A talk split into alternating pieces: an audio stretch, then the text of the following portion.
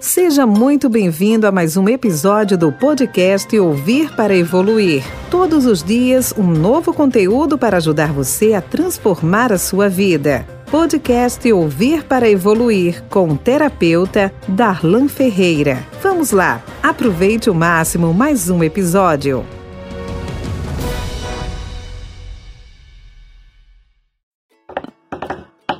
Nossas dúvidas são traidoras e nos fazem perder o que frequentemente poderíamos ganhar simplesmente por medo de arriscar.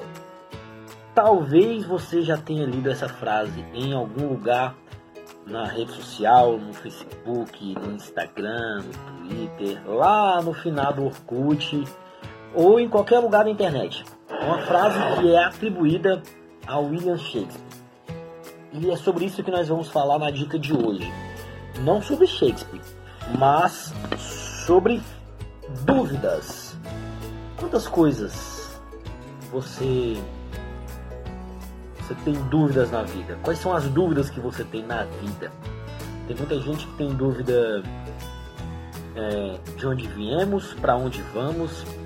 Muitas pessoas têm dúvidas se devem mudar de emprego.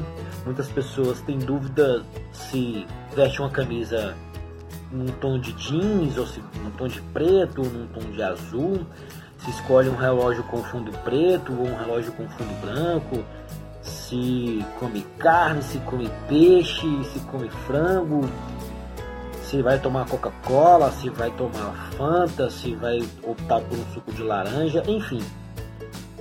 Se a gente for parar para pensar quantas decisões nós temos que tomar todos os dias, vamos nos dar conta que tomamos diversas decisões. Eu lembro que quando, quando eu fui fazer meu primeiro vestibular em 2007, isso, 2007 eu, fiz, eu prestei meu vestibular, e quando eu fui optar pelo curso, eu tinha dúvidas se eu faria publicidade, eu prestaria vestibular para publicidade, jornalismo, educação física, sociologia, filosofia, psicologia ou gestão ambiental. Eram seis opções que eu tinha. Eram seis coisas que eu queria fazer. E eu fiquei muito em dúvida. Comecei a analisar várias e várias coisas. Se eu faria publicidade, jornalismo, educação física, enfim. Pensei em mil coisas. Cada curso me levava a uma série de dúvidas. Por exemplo, uh, publicidade. Eu achava que a publicidade só, poderiam, só podia fazer publicidade quem sabia desenhar ou quem tinha muito talento para escrever roteiros de TV, mas meu pensamento era mais ou menos esse. Para o jornalismo, eu achava que para ser um bom jornalista você tinha que ter um, um português impecável. Não necessariamente é. Você, obviamente, você tem que saber escrever, o básico, né? Tem que saber ali o, o, o beabá, né? O, o básico. Na psicologia eu achava que eu teria que ter uma série de outras habilidades, é, para educação física também uma série de outras habilidades, e tudo isso me colocava em dúvida sobre o que eu queria fazer, qual carreira eu queria, eu queria desenvolver, e acabei optando por publicidade e é, uma, é um trabalho que eu faço já há 10 anos e de 5 anos para cá, nos últimos 5 anos, eu tenho também desenvolvido trabalho com desenvolvimento pessoal. Não é psicologia, é um trabalho mais que envolve programação neurolinguística, né? reprogramação da mente, reprogramação de hábitos e comportamentos. Ainda continuo trabalhando com a área de propaganda e marketing. O que eu quero dizer hoje com, com, com, com essa questão de estarmos cheios de dúvidas? As dúvidas elas são normais. Você se questionar sobre o que você deve ou não fazer, sobre que decisão você deve ou não tomar, isso é, é normal, faz parte. Agora, o que não faz parte, o que não pode acontecer na sua vida de maneira nenhuma, é você se apegar a essa dúvida, se apegar a, a essa dúvida e fazer com que ela vire uma desculpa para que você não tome decisões sejam decisões principalmente por medo de errar. Eu lembro que com 21 anos, 21, 22 anos, eu montei minha primeira empresa. Nossa, eu achei que eu ia ficar milionário.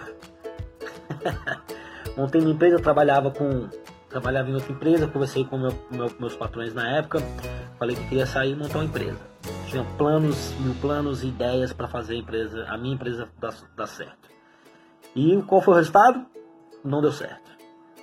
Quer dizer, deu certo durante um tempo, mas pela minha inexperiência e por não saber lidar com algumas coisas, ainda porque eu era muito novo, tinha apenas 21 anos, quebrei a cara, tomei decisões erradas, tomei decisões erradas.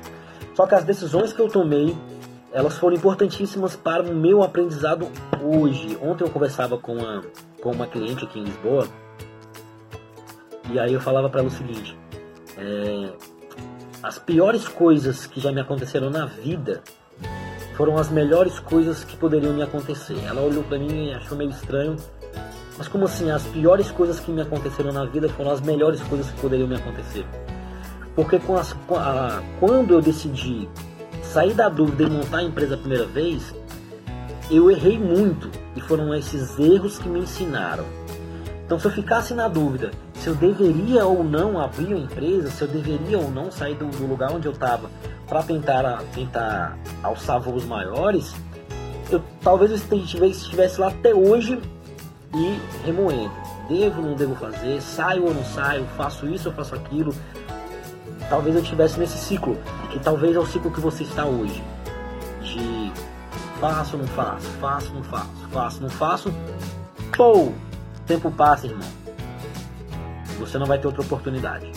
Então, saia do ponto da dúvida não, não entre no ciclo da dúvida para ele ficar fazendo com que você atrase os seus planos, atrase a sua tomada de decisões. Como eu sempre falo aqui, tome uma decisão, mas pense de modo sábio, planeje. Quando eu montei a minha empresa com 21 anos, eu não fiz planejamento. Nenhum. Planejei, saí e saí.